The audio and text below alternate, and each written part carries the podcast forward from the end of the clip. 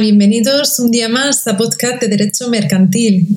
A pesar de que hace un tiempo que no publico podcast, perdonad por la tardanza, en publicar esta lección 14, esta tercera parte ya que vamos a tratar sobre la ley de competencia desleal, pues sí, ciertamente han habido ahí unas, unas semanas que por motivos de trabajo no he podido sentarme a publicar este podcast. Os pido disculpas y bueno, en fin, eh, como sabéis no están siendo momentos agradables para ninguno de nosotros, están siendo momentos complicados.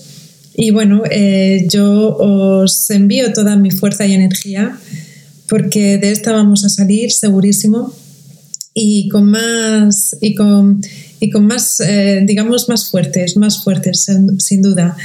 De hecho hoy eh, de manera especial eh, me he acordado de una canción una canción que en su día me han dedicado personas importantes en mi vida y, y es, es, curioso cómo en estas personas tanto a nivel profesional como a nivel personal han coincidido en dedicármela y bueno, pues eh, de vez en cuando me la pongo, a pesar de que es un cantante más de la época de mis padres que mío, que también aprecio, eh, porque me he criado con él. Pues de vez en cuando me la pongo y, me motiva, me motiva y sobre todo me da fuerza porque las personas que me, que me la han dedicado en esos momentos pues eh, estaba en momentos donde la, necesitaba escuchar y sin más pues me, me, la enviaban, ¿no? Y es como un mensaje muy bonito. Es la canción, pues bueno, pues eh, no la voy a cantar, que se me da fatal cantar. Es la de Julio Iglesias, la de vuela amigo, vuela alto, no seas gaviota en el mar. La gente tira a matar cuando volamos muy bajo. Bueno, pues os, os animo a que la pongáis si estáis pasando por, por momentos complicados y por momentos en los que pues necesitamos un poquito de energía, ¿no? Porque sí que es cierto que igual que hay personas luchadoras que se levantan todos los días con ganas de, cambiar el mundo, el otro día eh, un familiar cercano puso unas fotos en, en el grupo de WhatsApp y era eh, la del estadio de, del Real Madrid en obras. Bueno, pues qué mayor esperanza que esa, ¿no? Es decir, va a seguir, vamos a volver a las gradas y vamos a volver a las gradas a ver jugar partidos y a jugarlos. Y, vamos a volver al campo, ¿no? Y eso es lo más importante, esa es la motivación. Y a las personas que están ahí que, y que tenemos esa energía, pues por mucho que el resto quiera, quiera pagarla y quiera quitar esa voluntad en estos momentos tan complicados, pues lo tienen complicado, ¿no? Lo tienen complicado, porque más que nunca ahora es cuando tenemos que ser fuertes y cuando tenemos que luchar y con mucha motivación y, con muchas ganas. Y bueno, pues si el mejor, uno de los mejores clubes de fútbol que tenemos en el país está ahí construyendo y viendo nuevos proyectos y viendo nuevas ideas e innovando, y no dejarse mm, agachar, ¿no? Ni, ni, ni, ni, chafar por, esta, por, este, por estas circunstancias, por este virus, pues eh, más aún, ¿no? Más, con más motivo aún tenemos eh, que luchar nosotros. Todos podemos, podemos y, y, nos tenemos que adaptar a las circunstancias. Son momentos complejos, son momentos difíciles pero siempre hay personas alrededor que nos hacen llevarlos de una manera más fácil y esas personas pues son siempre bienvenidas, por lo menos eh, así debería ser, porque si no, eh, no podemos alimentar al resto, ¿no? al resto que nos complica y que, y que nos lo dificulta, además del virus, que, que ya, pues por si fuera poco. Bueno, pues, en fin, un aplauso un aplauso para, aquellas personas que todos los días os levantáis con motivación, con ganas, con que lucháis por, cambiar vuestro mundo, por cambiar vuestras circunstancias y también por, por cambiar las del resto, ¿no? Porque si uno cambia para mejor y cambia todo lo que no le gusta de su vida, pues al final también está cambiando la vida de las personas que quiere y que quiere tener a su lado. Y eso es muy importante muy importante. Así que nada, como diría Julio Iglesias, a volar harto ya no ser gaviota en el mar que la gente tira a matar. Y es así, ¿eh? cuando volamos muy bajo. Así que nada, cuanto más alto volemos, mucho mejor. Bueno, pues dicho esto y estos cinco, estos cinco minutos de introducción, bueno, casi seis, em, vamos a empezar ya con la lección de hoy. La lección de hoy es el tema 14, que es esa tercera parte que vamos a, vamos a dedicar a la competencia desleal. Esta, esta tercera parte, la, parte segunda, el tema anterior, el tema, la lección 13, terminamos hablando sobre la cláusula general ¿no? de, eh, regulada eh, en, la, eh, en, la, ley de competencia desleal en relación a este artículo 4. Bueno, pues junto a esta cláusula general, la ley luego tipifica una larga lista de actos considerados desleales de una manera más detallada. Así pues, el artículo 5 establece, regula un acto de los más antiguos que son los, los actos de engaño. El acto de engaño se apoya en dos pilares normativos. En primer lugar, el engaño consiste en transmitir una información falsa o bien una información que es veraz, que es pero por su forma de presentación o por su contenido puede, puede inducir al destinatario a error e induciéndole a error como consecuencia de esa información. Esto es susceptible de incidir en su comportamiento económico. Es muy difícil trasladarlo a la práctica porque no toda información falsa genera un engaño desleal si el error al que induce al destinatario no es relevante para incidir en su comportamiento económico. Y en segundo lugar, esta información tiene que incidir de una forma relevante en la prestación. Estos son los actos de engaño en términos positivos y frente al artículo 5 tenemos un artículo que se opone, que es el artículo 7, que nos habla de omisiones engañosas, en las cuales la deslealtad reside en que se oculta información necesaria para que el destinatario de la oferta adopte una decisión económica con el debido conocimiento de la causa. Aquí, aquí la, deslealtad se encuentra en el silencio, ¿no? en la omisión, para que la otra contraparte tome una decisión racional. Por ejemplo, si nos venden una lavadora con una buena oferta pero no tiene información de que no hay piezas, que no hay piezas de repuesto para ello, estaríamos ante una omisión engañosa, puesto que, bueno, eh, sí, la, lavadora está en oferta, pero si luego se me va a romper y no la voy a poder reparar o, no voy a poder reponer esas piezas que puedan, eh, que puedan estar defectuosas o que se rompan, pues evidentemente estamos ante una omisión engañosa, porque lo normal y lo habitual es que existan piezas de repuesto para ello. Bueno, otros actos de competencia desleal clásicos son los actos de confusión en el artículo 6, que establecen que se considera desleal todo comportamiento que se considera idóneo para crear confusión con la actividad, las prestaciones o el establecimiento ajenos. El riesgo de asociación por parte de los consumidores respecto de la procedencia de la prestación es suficiente para fundamentar la deslealtad de una práctica. Aquí suceden dos cosas, pues la delimitación de que es confusión no está bien delimitado, los actos de confusión son actos idóneos para crear confusión, pero esta se genera a través de la forma externa de presentación de productos, de actividades o de prestaciones, digamos que cuando los signos distintivos están protegidos por una marca, en este caso, no se aplica esta ley porque eso es una infracción del derecho de exclusivo y para ello tenemos la ley de marcas. Por ello, la ley de competencia desleal queda desplazada en estos actos. ¿no? Por ejemplo, la disposición de colores en un supuesto antiguo se planteaba la que generase confusión de dos envases de Colacao o una, campaña de una empresa publicitaria, una derivación de cacao, ¿no? que no era Colacao, con la misma combinación de colores.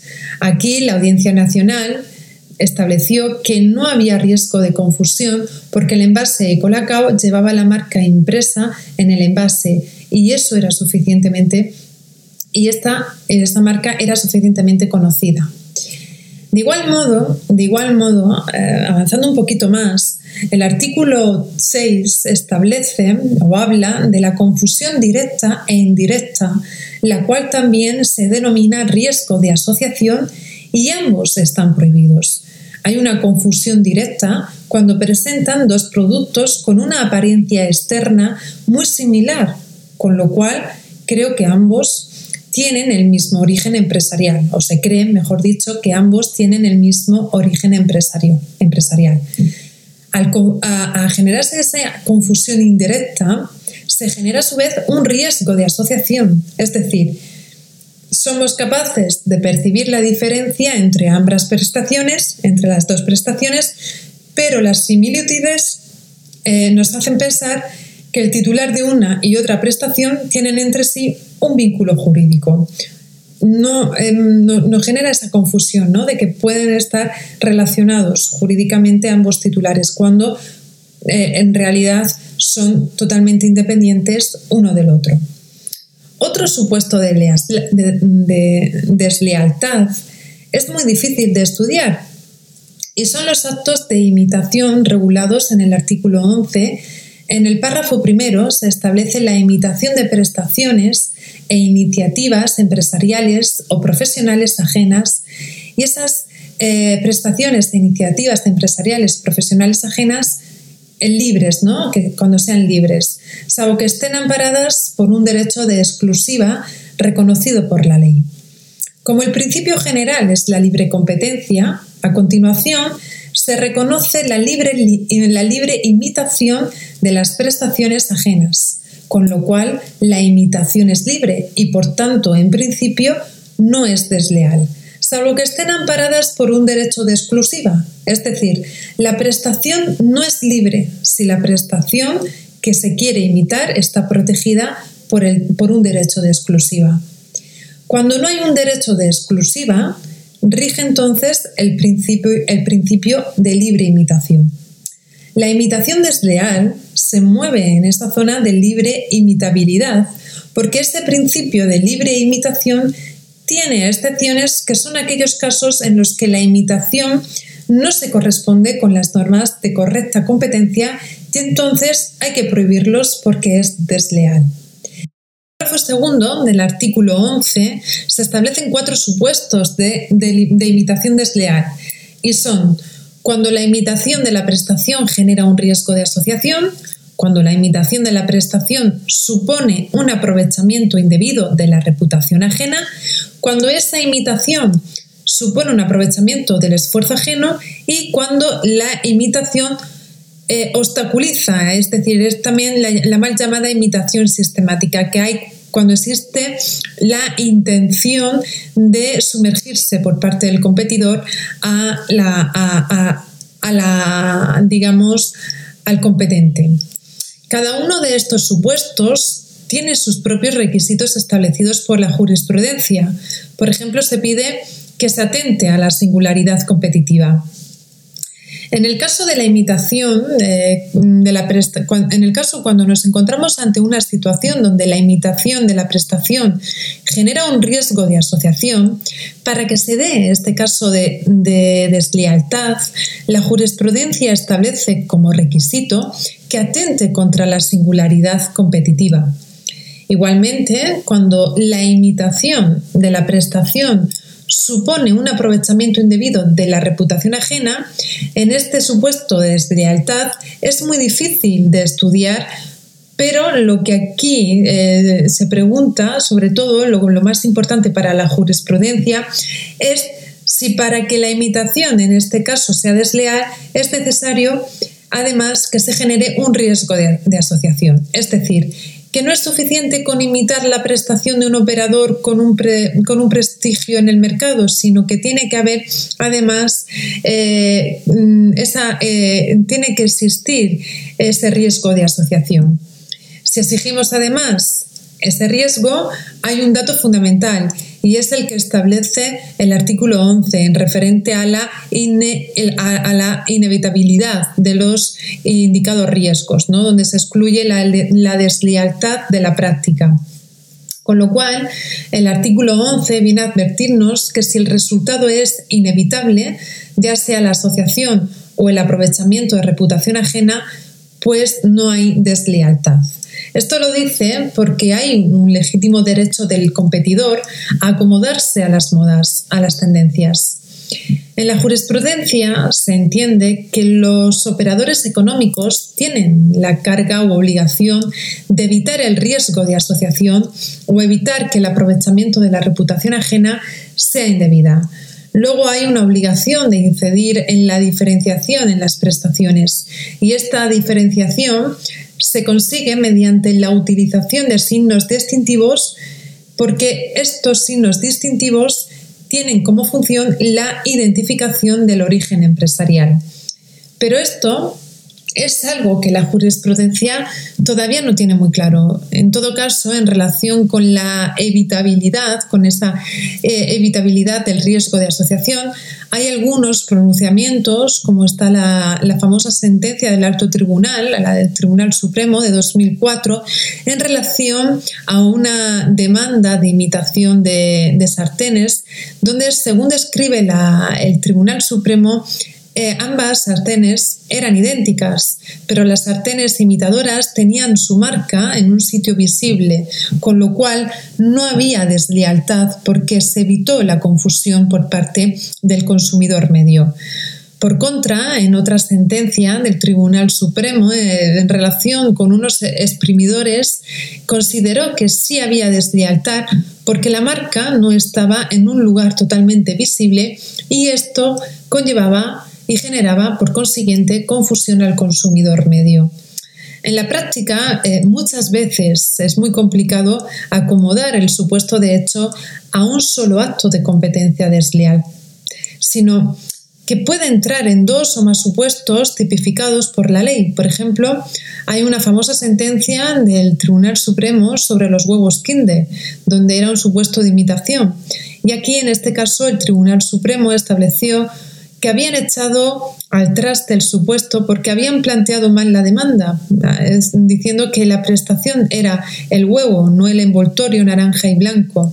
En consecuencia, no había singularidad competitiva y no cabía invocar un acto de competencia desleal por imitación pero sí era posible que hubiera confusión por el artículo 6 de la Ley de Competencia Desleal.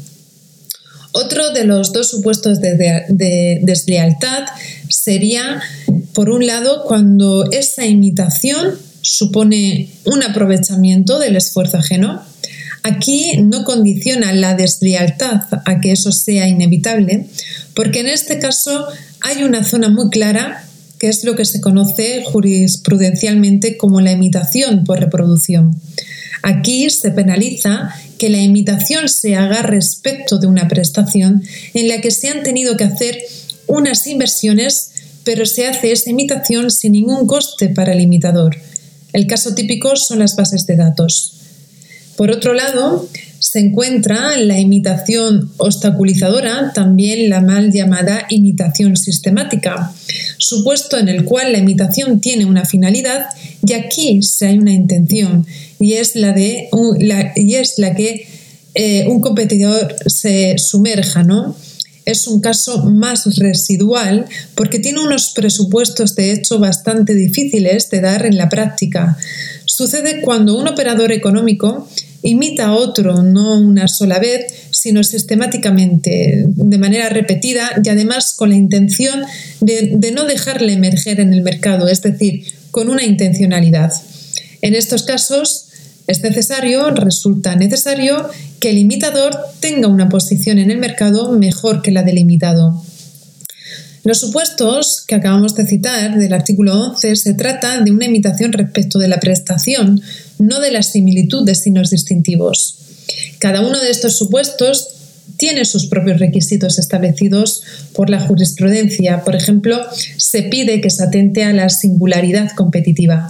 Estos requisitos exigidos por la jurisprudencia los establece para interpretarlo restrictivamente, eh, para que sean interpretados ¿no? de manera muy, muy, muy, muy restrictiva.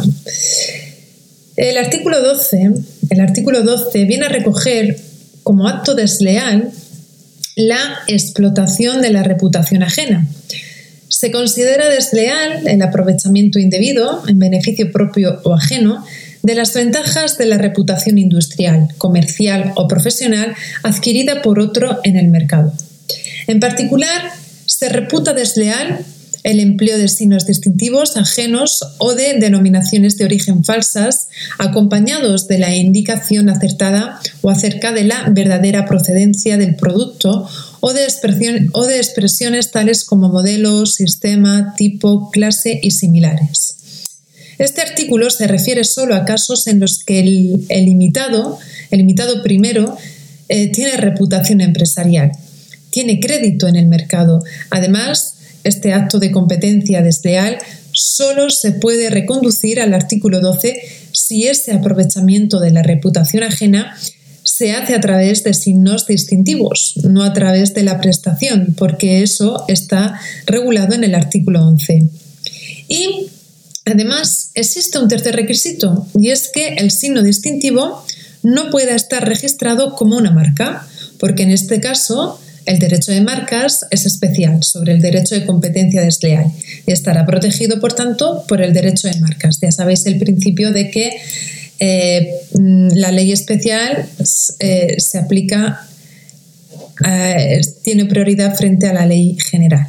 Entonces, en este caso, como hay una ley especial del derecho de marca, pues quedaría amparado y protegido por la misma. Otro acto de competencia desleal son los actos de, mm, denegación. ¿no? En el artículo 9 eh, se considera desleal la realización o difusión de manifestaciones sobre la actividad, las prestaciones, el establecimiento o las relaciones mercantiles de un tercero que sean aptas para menoscabar su crédito en el mercado, a no ser que sean exactas, verdaderas y pertinentes. En particular, no se estiman pertinentes las manifestaciones que tengan por objeto la nacionalidad, las creencias o ideología, la vida privada o cualesquiera otras circunstancias estrictamente personales del afectado. La crítica sana es competitiva, luego las manifestaciones sobre los competidores no son desleales, aunque sean críticas e incluso feroces, si estas son verdaderas, exactas y pertinentes. Hay una sentencia bastante reciente, bueno, relativamente reciente, en la, que un cliente se manifiesta quejándose de la mal navegación, de la mal navegación y recomienda que ninguna persona contrate con, una, con esa empresa, ¿no? En donde el problema del Tribunal Supremo fue si había finalidad concurrencial. Y finalmente consideró que sí que había, porque ese término de la finalidad concurrencial aparece de manera muy amplia. Y la hay porque las manifestaciones del sujeto pueden influir en potenciales clientes y en esa medida eh, mejorar a sus competidores. Entonces, hay que ver ahí también cuando se hace esa crítica o cuando realmente se está generando un daño a la empresa. No es lo mismo una manifestación, una crítica, porque ya si vemos que son eh, acusaciones o digamos eh, mm, manifestaciones que perjudican y que pueden mm, influir a potenciales clientes, pues entonces sí que se está generando esa competencia desleal ¿no? en relación a la denegación del negocio. En el artículo 10 se regulan los actos de comparación antiguamente prohibidos, pero que hoy lícitos porque son sanos siempre y cuando se den los requisitos para una comparación lícita. Eh, la que no es lícita es, por tanto, desleal. Así pues, el artículo 10 establece que es lícita si concurren ciertos requisitos, que son 1. Los bienes o servicios comparados habrán de tener la misma finalidad o satisfacer las mismas necesidades. 2. La comparación se realizará de modo objetivo entre una o más características esenciales, pertinentes, verificables y representativas de los bienes o servicios, entre las cuales podrá incluirse el precio. 3. En el supuesto de productos amparados por una denominación de origen o indicación geográfica, denominación específica o especialidad tradicional garantizada, la comparación solo podrá efectuarse con otros, con otros productos de la misma denominación. 4. No podrán presentarse bienes o servicios como imitaciones o réplicas de otros a los que se apliquen una marca o nombre comercial protegido. Y por último, la comparación no podrá contravenir lo establecido con los artículos 5, 7, 9, 12 y 20 en materia de actos de engaño, denigración y explotación de la reputación ajena. Igualmente, igualmente, el artículo 13 de la ley establece o regula la violación de secretos empresariales, que es uno de los supuestos donde, eh, donde es necesario que para que exista deslealtad eh, es necesario que haya intención de perjuicio o ánimo de lucro porque así lo dice el tipo. Tampoco hace falta finalidad concurrencial, se produce simplemente cuando se divulga un secreto empresarial. Este no solo es secreto industrial, sino también las listas de clientes, proveedores, contratos, etc.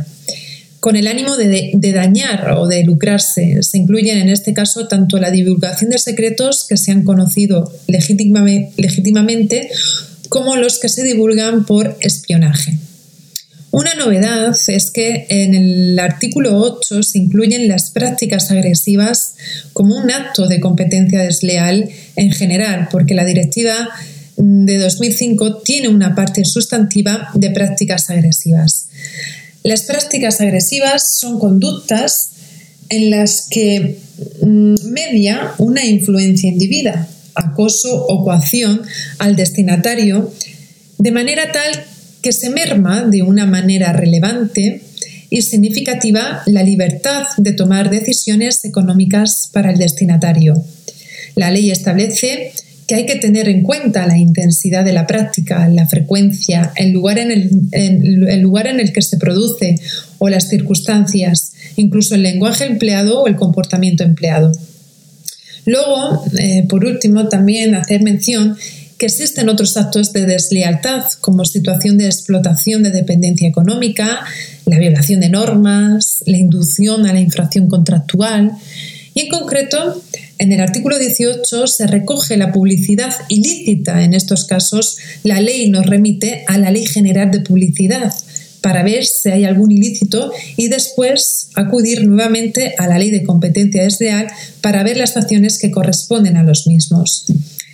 Está claro, está claro que eh, cuando existe un principio en publicidad y este principio de publicidad a veces está, eh, se sirve de exageraciones, entonces la exageración publicitaria es una técnica de publicidad irrenunciable y el problema es que ver dónde existe la división entre la exageración publicitaria, que es lícita, y la publicidad engañosa. Algo que ayuda, en este caso, es ver si esta publicidad tiene o no contenidos informativos. Bueno, ya eh, ahora vamos a ver, vamos a ver cuáles son, cuáles son las prácticas reguladas eh, en los artículos 19 a 21. En estos artículos eh, que aparecen en capítulo aparte se denominan en la ley prácticas comerciales con los consumidores y usuarios, aunque es igual a los supuestos que, que anteriormente, lo que sucede es que se pone aquí, mm, digamos, de manera independiente por seguir la directiva, ¿no? la directiva europea. Lo peculiar es que eh, están traídas del anexo de la, de la Directiva Europea de 2005 que regula la competencia desleal para potenciar la transparencia y las transferencias en el mercado interior. Digamos que para dar seguridad a los operadores económicos sobre dónde están los niveles de deslealtad en los estados comunitarios. La particularidad es que estas prácticas se refieren a prácticas de los operadores con los consumidores, donde la finalidad es la armonización absoluta, ¿vale? Como eh, es esa la finalidad, pues no hay lugar a que los Estados miembros cambien una coma de lo que hay que incorporar a los derechos nacionales. Y esto el legislador europeo lo creyó sobreentado con el artículo 19.2, donde establece o regula las prácticas comerciales eh, reguladas en los artículos 21 a 31. Ambos inclusive, ¿no? Eh, son en todo caso y en cualquier circunstancia prácticas comerciales desleales con los consumidores. Esto significa que mm, constatado que la práctica, que una vez que queda constatado en la práctica la denuncia de un consumidor, en ese caso, en ese supuesto de hecho y ante un supuesto de hecho que coincide o reúne los elementos previstos en una práctica tipificada como desleal, el juez nacional tiene que declarar su deslealtad y, por tanto, declararla prohibida, actuando de una manera prácticamente automática. No obstante, esto muchas veces no se puede llevar a cabo porque si hacemos una revisión de la tipificación de prácticas, a veces el juez tiene que hacer una valoración, por ejemplo, sobre la valoración del autor, otras veces la tipificación establece que la deslealtad se da cuando se produzca o se puede producir un efecto determinado.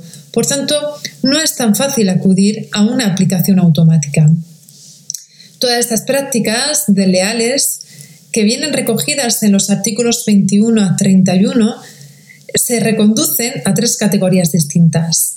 Por un lado, lo que serían las prácticas engañosas por su naturaleza. Por otro lado, lo que son omisiones engañosas por su naturaleza. Y en última instancia, las prácticas agresivas. En el artículo 21 se recogen prácticas engañosas relacionadas con códigos de conducta u otros distintos de calidad, otros distintivos de calidad, ¿no?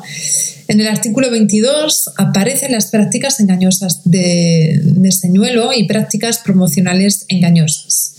Os aconsejo que le echéis un vistazo a estos artículos para tener más completadas vuestras anotaciones. Hay que destacar también que las prácticas agresivas que vienen recogidas en los artículos 28 a 30, el, legislador diferencia agresividad en tres sentidos.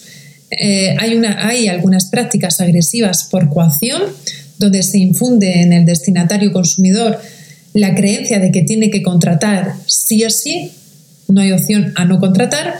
Y luego hay otra disposición de muy frecuente aplicación que considera prácticas agresivas por acoso, donde se incluyen las llamadas telefónicas, FAD, ir a casa, etcétera, ¿no?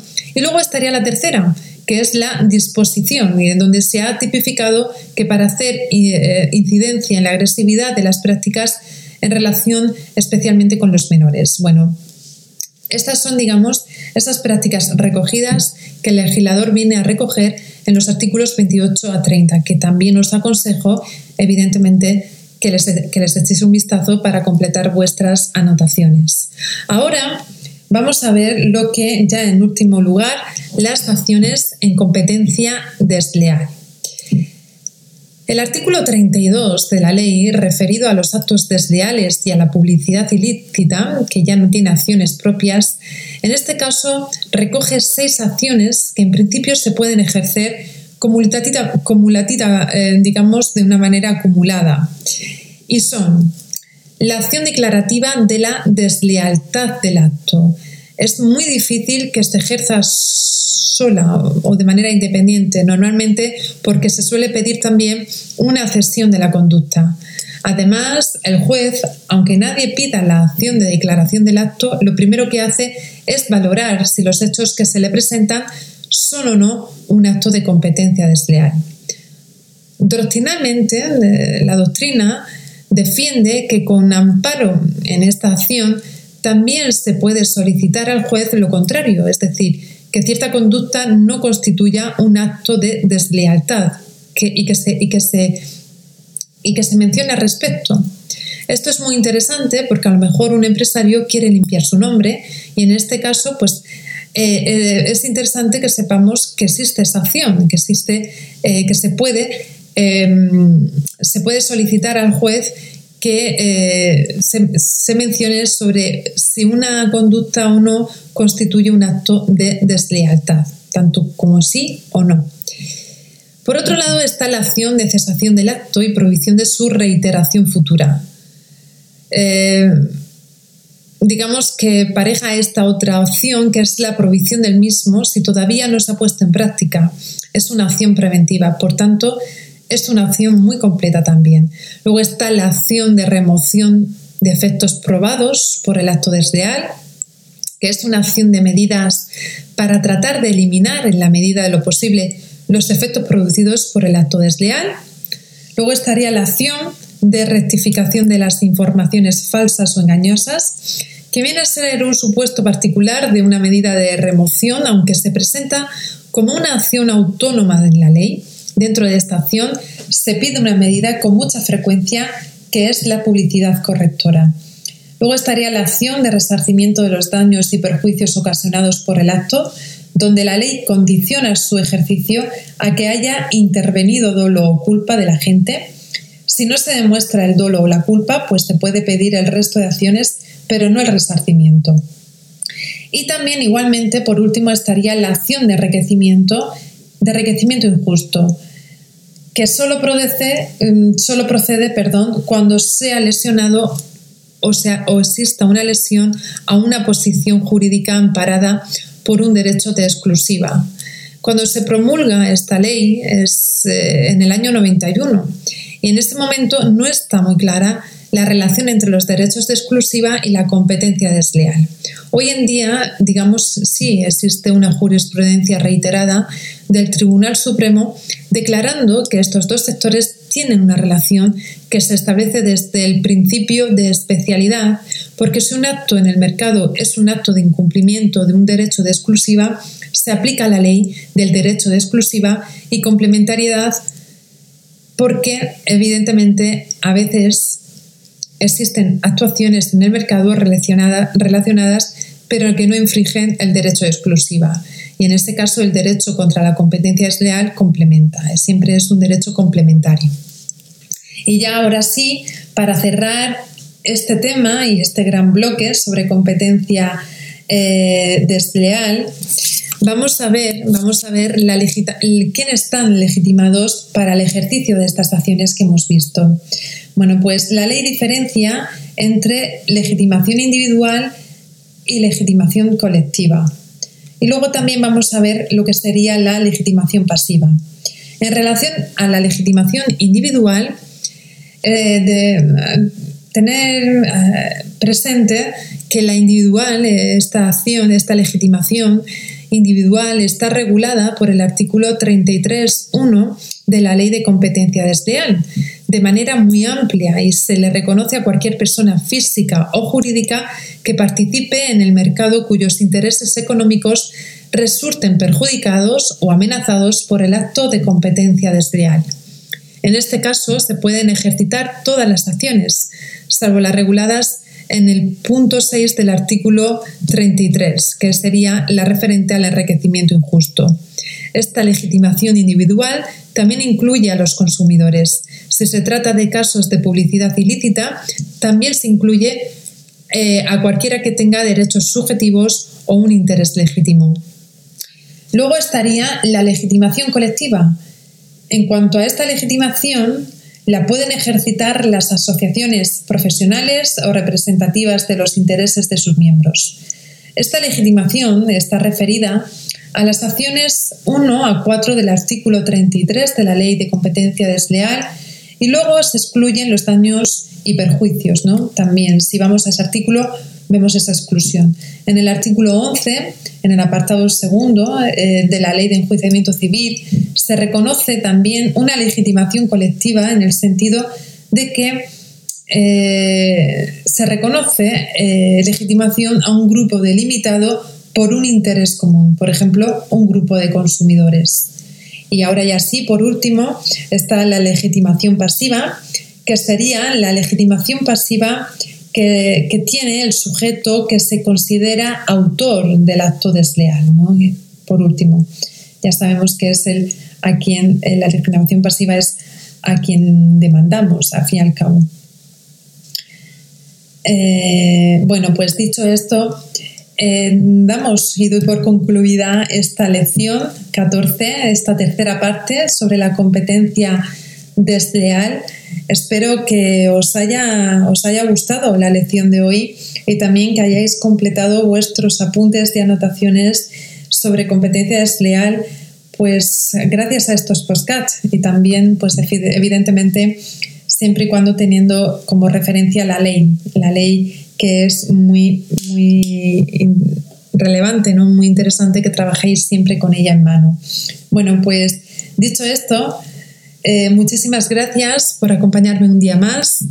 Muchísimas gracias por estar ahí y muchísimas gracias también por, apoyar este, esta iniciativa y estos postcats, ¿no? que como sabéis hago desde el corazón y con toda y con la finalidad de, completar y ayudaros a, esos estudios, ¿no? a esos estudios de las materias de derecho que, bueno, pues ahora con el COVID y con eh, la educación a distancia, pues se hacen un poquito más, más complicados o complejos, pero bueno, igualmente de interesantes y de entretenidos.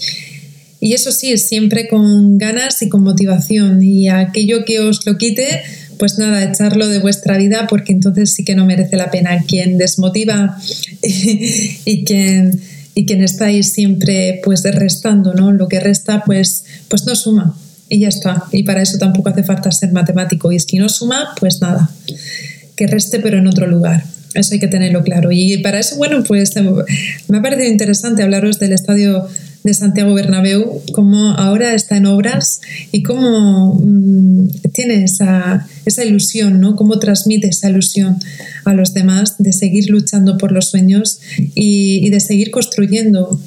No hay que frenar, no hay que frenar, esto no nos va a parar a seguir y, y por supuesto a seguir construyendo y con motivación de vender muchas entradas y de que se celebren muchos más partidos, ¿por qué no? Y eso metafóricamente, si lo llevamos a nuestra vida, tanto profesional como personal, pues mm, que, sea, que así sea, que así sea, ¿no? Que, que juguemos muchos partidos en la vida y que todos sean muy bonitos. Muchísimas gracias, un día más, un fuerte abrazo. Gracias.